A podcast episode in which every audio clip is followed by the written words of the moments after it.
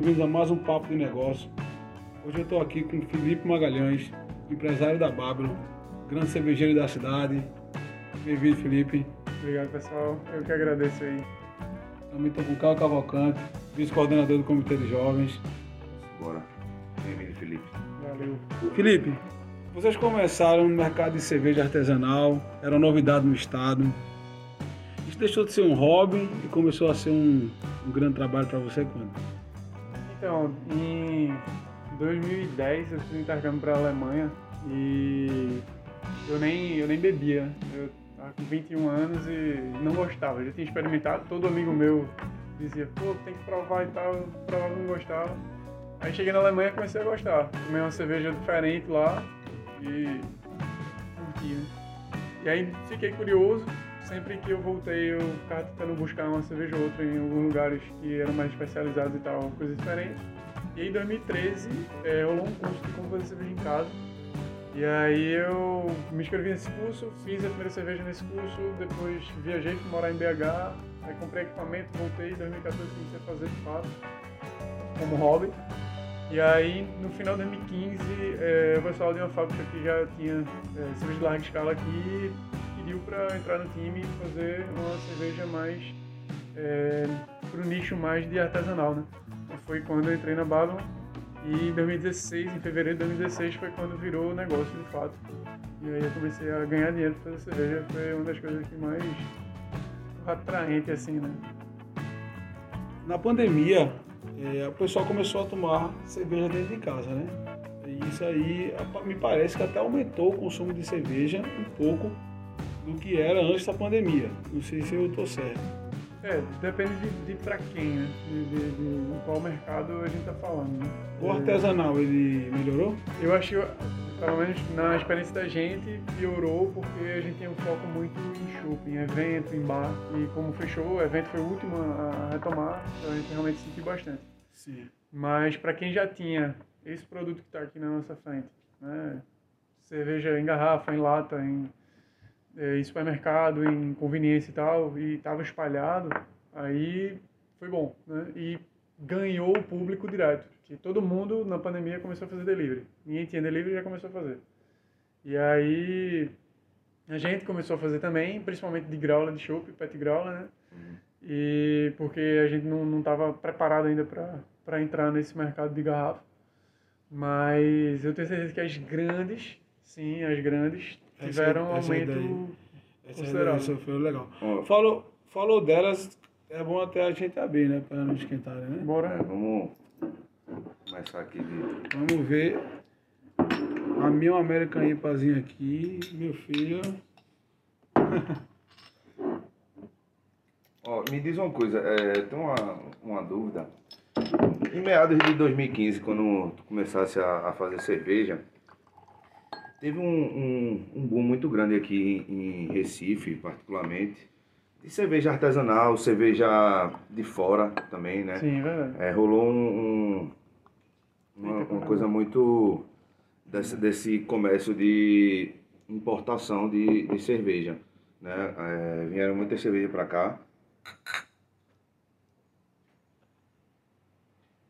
E aí nessas chegadas de cervejas diferentes, de é, Alemanha, República Tcheca, é, esse mercado foi concorrente de vocês. Sim.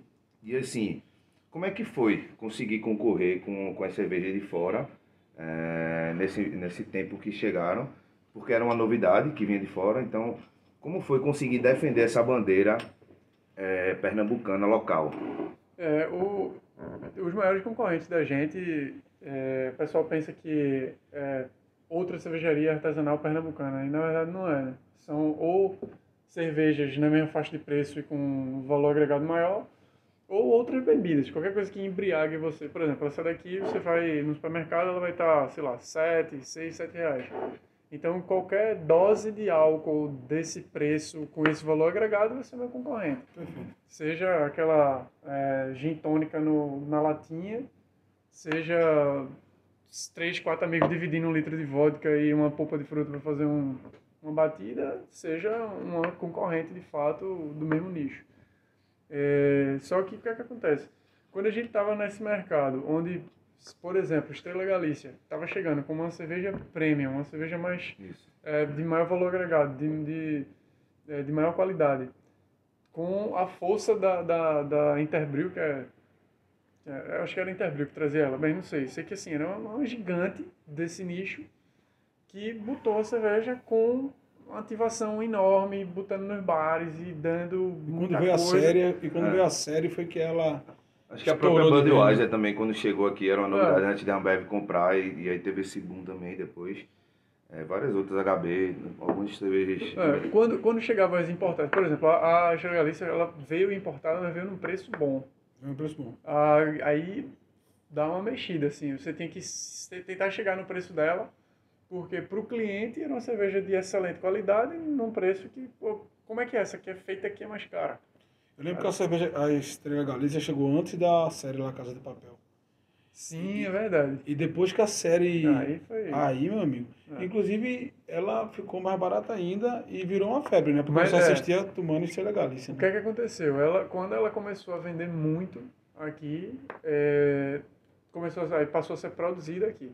Mas olha, Sou, sou supervisão lá e realmente barateou. quando souberam que eu ia te entrevistar, uma das perguntas que me pediram para te fazer foi a seguinte: era como vocês conseguiram destruir o mercado de cerveja é, exterior? Não só você, né, a Baba, Aham. mas toda a equipe pernambucana de cerveja artesanal. Porque eu me lembro de todas as lojas de cerveja, as clássicas, as primeiras, Capitão Isso. Taberna, É. aquela loja ali que. aquele posto gigante que tem ali na torre Esse, é. é, tinha o Open Time. o Open Time, que ali, velho, você tinha muitas, muitas, muitas marcas de cerveja internacionais. É. E hoje você é dominado pelo, pelo, pelo mercado pernambucano. Seria 80% Pernambuco e alguma coisinha internacional. E o mercado realmente virou. Isso. E aí, como é que foi essa virada?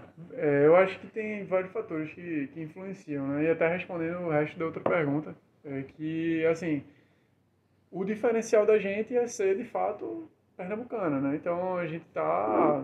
Tem todo o rótulo de cerveja daqui, vai ter algum chama para alguma coisa do estado. Então, o Verdade. colorido que a gente joga na, nos rótulos da gente é, são, são bem bairristas, vamos dizer assim, e todas as outras cervejas é, de todas as cervejarias pernambucanas vão ter um pezinho O na, próprio rótulo aqui tem né? escrito Receitas do Mundo, Sotaque, Sotaque Pernambucano. pernambucano, exatamente. A gente coloca em todos eles é, esse toque, seja onde for, né? Seja realmente num, num ingrediente, alguma coisa, que mais para frente a gente vai falar de cervejas que vão ter alguns ingredientes que vão ser de fato da nossa terra, é, e ou uma menção no rótulo, alguma coisa assim. Então, a curiosidade de uma pessoa chegar, nunca tomou cerveja artesanal na vida, aí se depara com mil rótulos internacionais e com uma de Pernambuco com um rótulo tão bonito ou mais do que as outras, num preço que ela pode pagar, ela quer descobrir ali o que é que está acontecendo. E outro fator que eu acho que é muito importante foram os eventos. A gente conseguiu fazer muito evento em parceria com prefeitura, com o estado, com prefeitura de várias cidades, para levar a cerveja direto para o público num preço que a galera consegue pagar. Né? Ah, Então, na hora que o, a fábrica está vendendo para o público é uma coisa. A fábrica vende para um distribuidor, que vende para um atacadista, que vende para um varejo, que vende para o público. Aí, Eu lembro de eu lembro de um muito massa que eu fui no mercado da Toa que vocês fizeram em conjunto, parceria da, da equipe toda de cerveja artesanal, que foi um evento que vocês fizeram vários stands e teve um rock and rollzinho lá. Pô, que evento massa! Esse evento foi, eu achei, marcou mesmo assim. E, e eu provei quase todas. É, eu aposto que tu tomou pelo menos umas cinco que tu nunca tinha nem visto. Ah. Com certeza, eu só tomei as que eu não tinha provado, né? O Exatamente. cara vai no evento E, desse. e puxando esse gancho, é, voltando aí para o comecinho, quando fosse lá, entrasse nessa, nessa grande fábrica, é, quando colocasse lá a tua receita, assim, de primeira, sentisse que o mercado deu uma, aceitou, ou vocês tiveram que dar uma modificada para o mercado conseguir aceitar? Como foi essa o ingresso da, da Babylon no, no mercado pernambucano, assim, para degustar, como tu falou, né? Uhum, Tem gente que nunca tinha degustado uma cerveja artesanal e geralmente quando você toma tem aquele impacto. isso. Como foi a, a questão da, da formulação? É, essa que tu tá chamando é a German Lager. Ela foi a primeira que a gente produziu. É, O que é que aconteceu? A gente, quando eu cheguei com a receita para o mestre cervejeiro, que pessoal até pergunta, não, você é o mestre cervejeiro tal. Não, não sou o mestre cervejeiro, eu, eu gosto de dizer que eu sou o mestre pitaqueiro, porque o mestre cervejeiro é o cara que fez um curso realmente de mestre cervejeiro e passou anos realmente estudando sobre isso e tem prática de chão de fábrica. Eu fazia cerveja na panela, apesar de ser realmente o mesmo conceito, mas é diferente de você estar tá dentro da fábrica Só operando maquinário. Não tem o diploma, né? Só, mas assim. É, agora, a... Fosse no acerto e no erro, no acerto e no erro. É, eu, eu tenho experiência de produção em casa. Então o que, é que acontece? Eu cheguei pro mestre cervejeiro e disse: ó, a receita que eu quero fazer é essa. Aí ele olhou pra minha receita e fez: ninguém vai tomar isso não. Eu falei: por quê? Ele não vai ficar muito amargo. Eu, não, mas a ideia é que fique um pouco mais amargo. Ele, não, mas não é um pouco mais, vai ficar muito mais.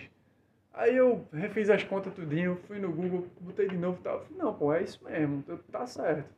Aí ele, mas aqui tem 10 vezes mais lúpulo do que na, na que a gente faz. Fazia uma pilsen de larga escala. Uhum. Aí eu fiz, se só, se só são 10 vezes, tá ótimo, é isso mesmo, pode fazer. E terminou o que fez, e ele, quando foi provando durante a fermentação, ele dizendo, rapaz, ficou bom, o negócio ficou bom, ele começou a se empolgar. Quando a cerveja ficou pronta, ele adorou. Mas ele ficou ainda assim dizendo, rapaz, mas ainda está muito pesada. Eu dizia, não, vamos ver, né? Vamos, vamos deixar o público responder. E realmente o que, é que aconteceu? É, o pessoal gostava, mas não bebia o volume que a gente precisava que bebesse. Sim. Porque ela realmente estava mais amarga, mais encorpada. Então, o cara com duas long neck dessa, ele já estava satisfeito. E aí a gente precisava de uma cerveja que desse um giro maior, um volume maior. E aí a gente mudou um pouco a receita dela, deu uma diminuída no, no amargor, diminuída no, no álcool e chegou na receita que está até hoje, que é essa daqui. Que mesmo assim tem gente que ainda acha muito forte. Uhum. Aí a gente resolveu fazer outra receita que é a Soft Pilsen, que é essa aqui que eu estou tomando. Essa daqui ela é realmente bem mais leve do que a German Lager. E aí, como a gente não quis baixar a German Lager a esse ponto, que a gente pensou, pô, vai descaracterizar. German Começar Lager. no negócio e Exatamente. Terminar. É uma cerveja estilo alemão, mais encorpada, mais amarga, mais alcoólica de fato. Não dá pra. Que aqui do fa de fato tu aprecia mais, né? É. Esse é. estilo alemão e tal. Isso. E interessante, a gente aqui tem os três exemplares, né? Uma IPA, a, a American Lager e a Pilsen. Isso. Essa aí é a mais mercadológica, a Lager a mais germânica, essa aqui é mais americana, Isso. que é aquela Double Malt. Eu ia perguntar para tudo o mito da latinha, que é já essa história da. É. da conta aí um pouco do de mito vocês. da latinha. É, a gente foi a primeira cervejaria de Pernambuco que enlatou né, cerveja artesanal. E realmente sofreu muito preconceito com isso, muito mesmo. É, porque o pessoal pensa que, pô, não, não tem como, não vou pagar 10 reais num latão de, de, de cerveja. 10 reais eu pago em 3. É, e latão, latão não é, não é cerveja artesanal, né? Exatamente. Segundo aí, alguns, né? Pois é, aí o cara mas fala, é isso, pô, né? bicho, mas abre, prova, vê o que é que tem dentro, ignora a embalagem, mas não adianta, assim, a galera realmente tem o preconceito. E, e o que é que acontece? O, é, é uma pena porque a lata é um dos melhores recipientes para você armazenar cerveja, porque é, ela não deixa a luz passar, e a luz é, é um, um agente que degrada a cerveja. Por isso que a cerveja tem a garrafa de cerveja tem essa cor âmbar. Ah, é, só que mesmo assim passa a luz e mesmo assim degrada Muda, ela. Na lata alterar, não passa. Né? É, na lata não passa. Agora, o que é que acontecia, né? Qual é, por que o mito da lata? As latas antes não eram feitas de alumínio como são hoje. Eram feitas de ferro. E aí tinha uma camada de, de cera, não sei qual era o material dentro, para isolar o ferro da cerveja. Só que se tu amassar um pouquinho e rachar essa, essa película, ali vai enferrujar. E aí quando você toma um gole da cerveja, tá com gosto de ferrugem.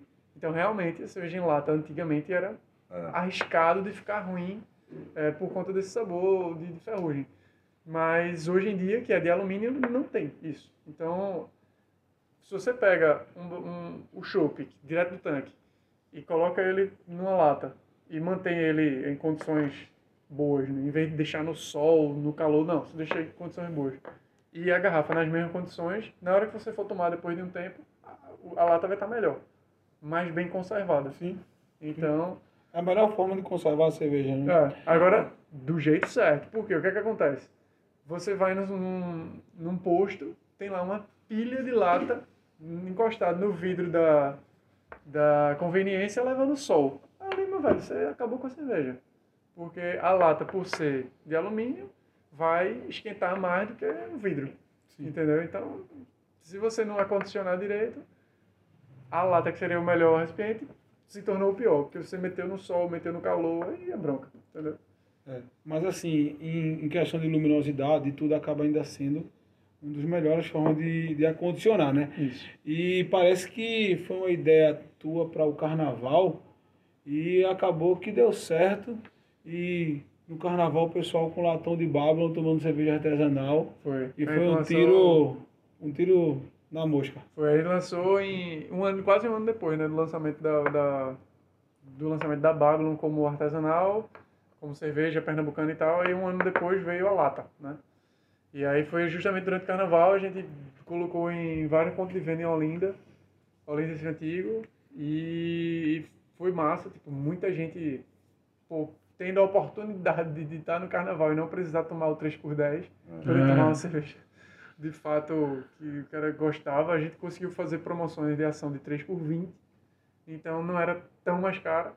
Então, aí, e outra, ela você com três latão de bábula, você vai ficar num brilho talvez parecido com seis da, da, da outra, né? Então, é, foi, um, foi um negócio que quem tomou gostou bastante. Só por curiosidade, era, era Lager ou Pilsen? Era lager. Era Lager ainda? É, essa daqui. Era Show, show. 5.6 de álcool. Deixa eu te perguntar, é, e os projetos aí, os novos projetos, vai ter um, alguma, parece que tá vindo algumas coisas inglesas, americanas aí, e É. tem umas novidades já desse ano também. É, esse ano a gente lançou uma sour em parceria com o pessoal da Manguezal, que foi uma sour com siriguela.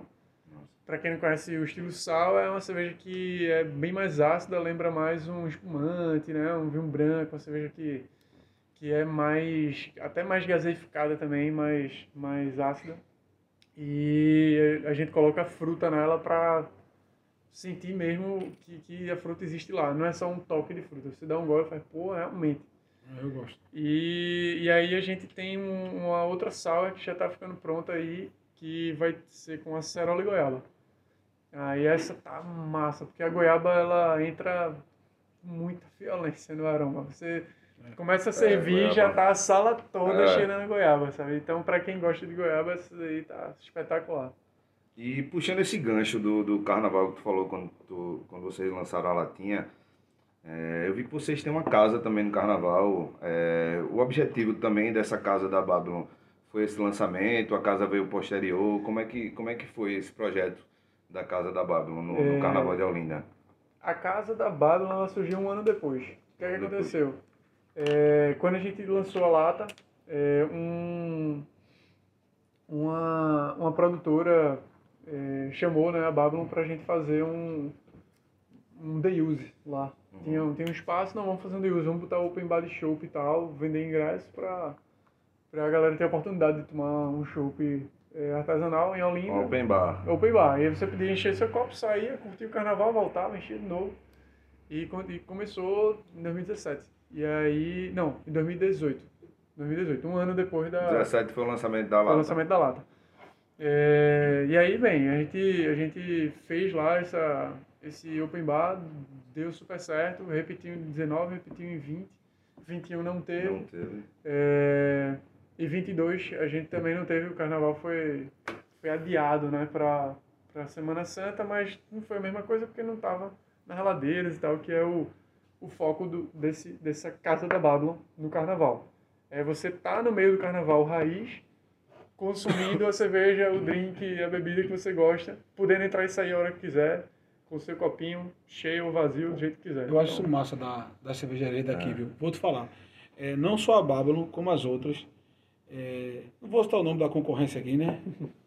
Mas eu vou dizer que na, no Carnaval de Olinda, É. você tem vários pontos da cervejaria artesanal pernambucana. é, é. Isso eu não sei se tem em todo canto, E não. você podendo tomar, por exemplo, É. nesse, nesse esquema de open bar, você paga uma pulseira, como foi? Isso. O, o, o- não vi open bar, não. Assim, eu não vou mentir. Eu, eu vi lá, era assim, você passava, aí tinha lá é, vários... Sim, sim. Aí você comprava o copão Ah. e você ia. Aí daqui a pouco você tinha outro stand de outra É. marca, você podia beber só cerveja artesanal no carnaval. Fazer uma degustação de É. cerveja É, artesanal eu- no, no carnaval. Eu tava numa casa que A tinha um turma empreendedora. De, é, eu tava, eu tava numa casa que tinha um pessoal de Brasília, Salvador e São Paulo.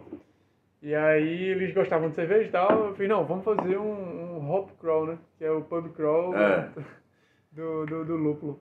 Aí a gente saiu e foi em quatro pontos de venda diferentes com cerveja de Pernambuco. Os caras endoidaram. Irmão, como é que pode, pô? Tipo, porque lá, o cara, primeiro que lá nem existe carnaval desse jeito, né? É. Bahia, Brasília. É, não tem não, tem não, tem não. Do jeito que tem aqui não tem. É. Com cerveja, com stand de cerveja artesanal no meio do negócio, aí a galera me doidou. E no último dia eu levei eles pra casa da Babylon pro Open Bar e aqueles É. não entenderam nada que acontecendo. É, e além, além desse projeto da Casa da Babylon, vocês também têm um proje projeto do Babylon Station, né? Isso. É, que é um projeto como um- uma espécie de bar, Isso. onde você pode degustar também. E tem um projeto da, da Shopicleta também. Também. E eu queria que tu falasse um pouco, assim, para quem não conhece. É, eu dei, um, eu dei uma pesquisada que é no Recife Antigo. Você, Uhum. Eu sempre passava por ali quando eu ia pro Passo Alfândega. E tem umas cadeirinhas de praia, o cara passa por ali pelo Recife Antigo, aquele climinha. A gente É, fez uma você- confra é, lá, cara. A gente E, fez uma e aí você fica, rapaz, que lugar é esse? Que tem uma cadeirinha de praia, você tá no meio do Recife Antigo ali, tem aquela vista maravilhosa e você pode tomar um chopp. Queria que tu me falasse assim, como é que foi o, o projeto pensado assim?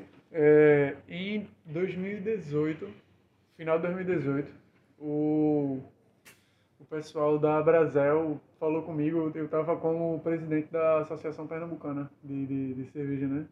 Da- APCela. E aí ele fez, ó, o pessoal do Passa Alfândega quer colocar uma cervejaria lá dentro. Aí ele falou comigo. Aí ele fez, não, eu tô falando com você como Babylon, né? Então, se você quiser, você entra como Babylon, se não quiser, você passa pra, pra associação ver quem topa. Aí eu fui pra lá, tive um monte de reunião com o pessoal do Passo e tal, e aí é, juntei com um cara que já conheço ele de muito tempo, que é Paulinho e tem bar e tem restaurante já há muito tempo, 15 anos já no mercado de, de bar e restaurante. E aí eu falei, Paulinho, velho, o que é que tu acha? Eu acho que é bom o negócio aqui. Agora, preciso da tua opinião. Aí ele olhou para lá, olhou pro outro e fez, ó, tá massa o negócio. Agora a gente tem que usar a rua. Aí se a gente não tiver a rua, se a gente não puder botar cadeira na rua, não vai ser bom não. Eu, Pô, beleza, então vamos nessa. Aí conversou com o shopping e autorizaram a gente usar a rua. Aí a gente começou a pegar referência de bares Nova York, São Paulo, Buenos Aires e tal. E nesse estilo sempre de burger beer, né? Que é o, o hamburgão ali pro cara matar a fome e ficar tomando chopp. Tá ligado? E aí, velho, quando a gente botou a- as cadeirinhas de praia ali, chopp de qualidade, gelado, hambúrguer baratinho. Porque, pô, 15 conto hoje em dia, se brincar, McDonald's é, é mais caro. Então, Tem, tem, tem também Comece- Casa Forte, né? no, no, no, no primeiro ano que, que a gente começou o happy hour, era 10 conto o hambúrguer no happy hour. Então, assim, pelo Era amor de barato, Deus. era barato. Aí, aí pronto, a gente inaugurou lá um pouco antes do Carnaval de 2019, que foi esse gente bomba no Carnaval, né? foi massa, a gente conseguiu é, inaugurar antes, já, já dá aquela respirada, que era só gastando dinheiro botando negócio, já dá uma respirada faturando no Carnaval, e começou a crescer, velho, foi um sucesso, todo mundo gosta muito da marca. É, hoje, de 2019 para cá, a gente já está aí no, no terceiro, quarto ano de, de, de operação, e já abriu mais duas unidades, né? Tem a de Casa Forte, que é ali perto do, do Bom Preço Casa Forte, e tem o em Candeias, que abriu agora. Então, Felipe, aproveitando, para além disso, é, o mercado da Babylon hoje está atendendo Pernambuco? Como é que tá? Está atendendo outros estados também? É, Pernambuco é o grande foco, né? É onde a gente realmente consegue atender, chega no interior até com, com certa força. Obviamente que Recife, região metropolitana, é, é onde a gente domina. Mas a gente está conseguindo, sim, chegar ao Rio Grande do Norte tem, tá ainda em conversa com alguns distribuidores também em Alagoas, em Paraíba. É, e a gente tem uma abertura também em Fortaleza, mas ainda não está chegando com muita força na época que a gente tava com as cervejas de garrafa e tal, é, de, de, de 600 e lata e tudo, a gente tava forte em, em Natal, em Pipa, muito forte em Pipa, por incrível que pareça, e em Fortaleza. Aí tinha amigo meu que ia pra Pipa, ligava pra mim, "Ei, mano, tem bábula em todo lugar que eu vou aqui e tal, porque a gente realmente tinha um... Acho que eu tenho até essa lembrança de tomar umas Babylons por lá. Porque pipa dá muito isso, né?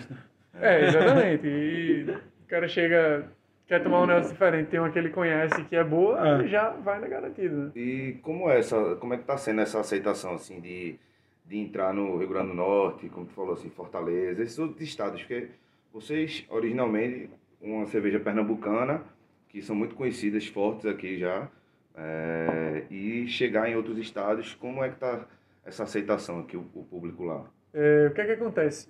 Culturalmente, Pernambuco é um, é um país, né? É um, é um estado muito rico. E muita gente sabe, reconhece e, e exalta isso. Então, na hora que você vê uma cerveja pernambucana, você vai lembrar que aquela quer não ali da, do movimento Mangue Beat, Chico Sainz e tal, da, de música, de, de cultura e tal, o cara vai querer provar. Então, é quem conhece cultura de Pernambuco vai, vai ficar curioso para provar a cerveja de Pernambuco. E Boa. a mesma, mesmo não tendo isso, por exemplo, eu como consumidor, quando eu vejo uma cerveja de outro estado que eu nunca tomei, eu fico curioso. Total. Vou ler a historinha, vou tomar e, e vou agora para conhecer.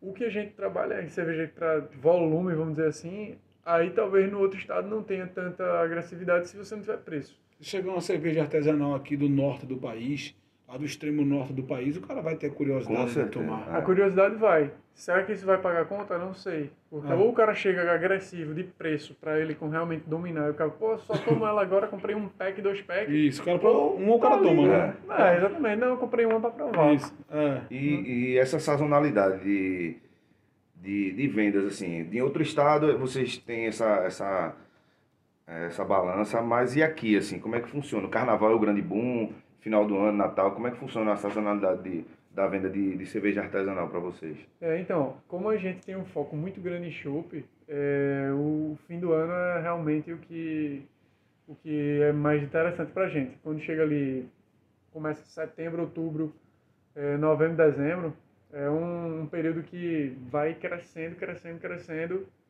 e começa a ter os problemas de não tem chopeira para atender, não tem barril para atender, e a gente tá com a venda e não tá com o produto. É, e aí, quando vira o ano, que a galera sai de férias, aí dá uma, uma acalmada. Evento, casamento. Aí, carnaval dá uma outra esticada, porque a gente tá, tipo, a gente consegue botar muita, muito, muitas prévias, muitos blocos, muita coisa a gente consegue entregar também. Aí passou o carnaval, dá uma outra acalmada e só vai realmente recuperar de novo no, no, no, no próximo setembro, outubro, novembro.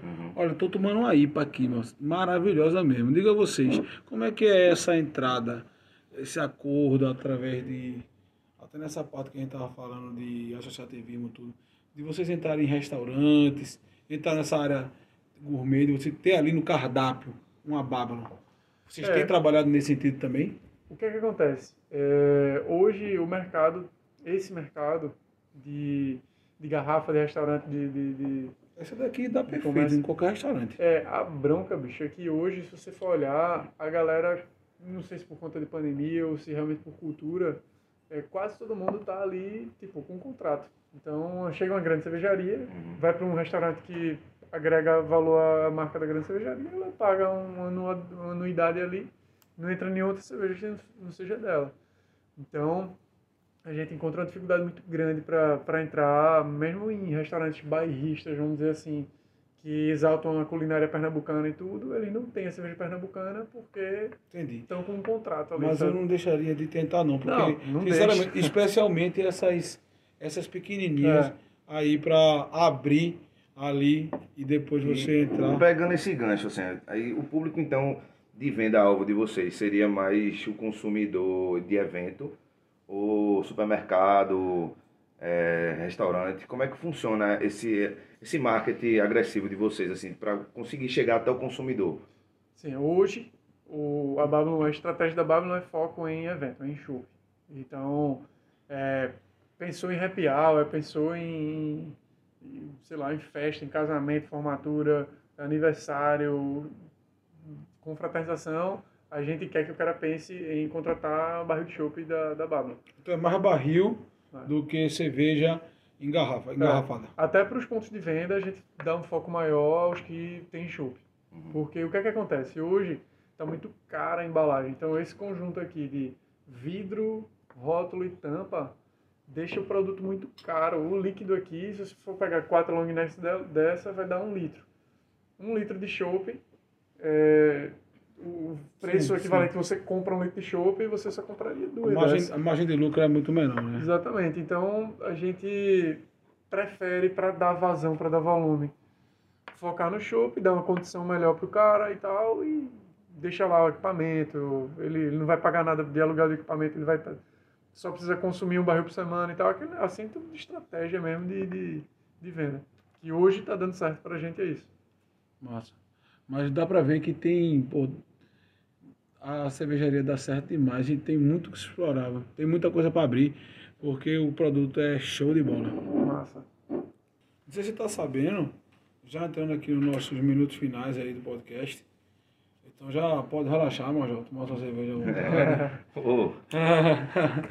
é o seguinte, o próximo happy a gente faz um happy hour aqui, viu? A gente faz um happy hour, um happy business que junta a turma toda. Sim vai para fazer negócio, para se conhecer e tal. E a Babylon Station ela é parceira nossa. A Babylon Station não, a Babylon Isso. ela é parceira de vários dias sem post que a gente faz aqui. Isso, um exatamente, exatamente. E o próximo vai ser na Babylon Station. Massa. Foi bom. E que é um negócio arretado. E vocês são grandes empreendedores aqui do estado, né? Fazem parte da indústria, fazem parte da casa.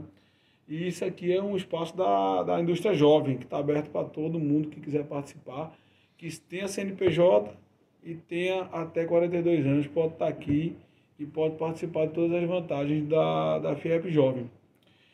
Então, Filipão, qual é aí a, a dica para empreender e fazer diferente nesse mundo de tantos desafios aí de, de é, negócio? É a pergunta de milhão, né? A pergunta de um milhão.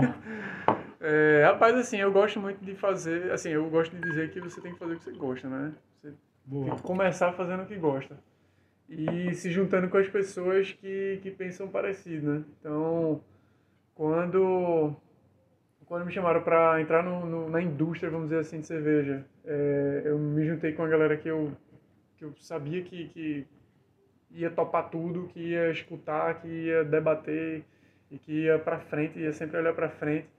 E a gente conseguiu deslanchar nesse, nesse meio. Acabei de falar também de Paulinho, né, quando a gente se juntou para fazer o bar mesma coisa, é um cara que é sempre olhando para frente e, esquece para trás. Errou, beleza, aprendeu, vamos resolver para frente. E acreditando e lutando para aquilo dar certo, né? Então, mesmo se jogar fazendo o que gosta, eu acho que é uma das coisas mais importantes que tem para você conseguir empreender com sucesso aqui. É, eu vejo essa união das, das cervejarias, assim, muita gente vê concorrente. Acho que esse esse espírito é, é muito o que a gente preza aqui também na, na casa Isso, de associativismo é. da federação e é muito o que reflete nas cervejarias é, também. Acho que vocês têm uma união muito bonita. Se, se você pegar os concorrentes da Babylon, é, Manguezal, Debron, é, Capunga, as cervejas são muito unidas, assim. Uhum. É, pelo menos é o que transparece ao Sim. consumidor, sabe? Nos eventos, todo mundo se une para fazer um evento. Então, assim, eu acho que isso também fortalece muito o mercado de vocês, como a gente citou aquela situação. Então, esse é o objetivo também da, da gente, é, aqui na casa, aqui na, na FIEP, na FIEP Jovem. É isso, então assim... Inclusive, cara, tu me falou, tu tocou num ponto agora que foi... Porque me parece que Felipe é famoso, né? Quando eu estava hoje antes de vir entrevistá-lo, me mandaram algumas perguntas para lhe fazer. Aí falaram justamente sobre isso, sabia? Que aqui a casa, que foi um, um, um membro nosso do comitê, para trabalhar com o Felipe, não tem o sindicato da cerveja. Não sei se tem o sindicato da cerveja. Sindica... Vê, tem artesanal. O... Não, artesanal não. Tem o sindicato das. De bebida. É, de, bebida, de bebidas. De bebidas. Mas assim, das cervejas artesanais, mas mesmo que vocês podem. O pessoal da cerveja artesanal é da indústria. É. Aqui tem esse espaço. E, além de tudo, tem o espaço da FEP Jovem, então está aberto para vocês aqui, para vocês virem encontrar a gente e ter toda a estrutura da casa para receber. Inclusive, um exemplo grande, por exemplo, eu já construí até um galpão para o pessoal da, da Capunga. É, através de, de um dia do, que eles vieram aqui para o dia sem imposto. E aí, pô, tô pensando em expandir, aí trocou negócio, é. assim, a, a casa de, de negócio mesmo, acontece aqui muita coisa nesse sentido. E a junta aqui que a gente vai vai evoluindo. Mas é, a história de você realmente é uma história massa. Eu vi a, a Babylon praticamente nascer. É, eu tenho 35, né? E a Babylon tem quantos? Tem seis anos, né? Seis anos. Eu lembro das primeiras Babylon cerveja de garrafa de 600, Isso. que ainda deve ter. É. Eu, eu lembro dessa evolução que você falou, dela indo, passando assim, e, e ela era um pouco mais forte, depois ficou um pouco mais adocicada, tá, das mudanças e tudo. E hoje tá uma cerveja sensacional. Então, parabéns aí, Felipe. Foi uma honra recebê-lo aqui. Valeu. Foi muito massa mesmo. E pessoal, esse foi mais um papo de negócio. Esse dessa vez com o Felipe da Babylon. E uma honra recebê-los. terminar aqui, né? Agora.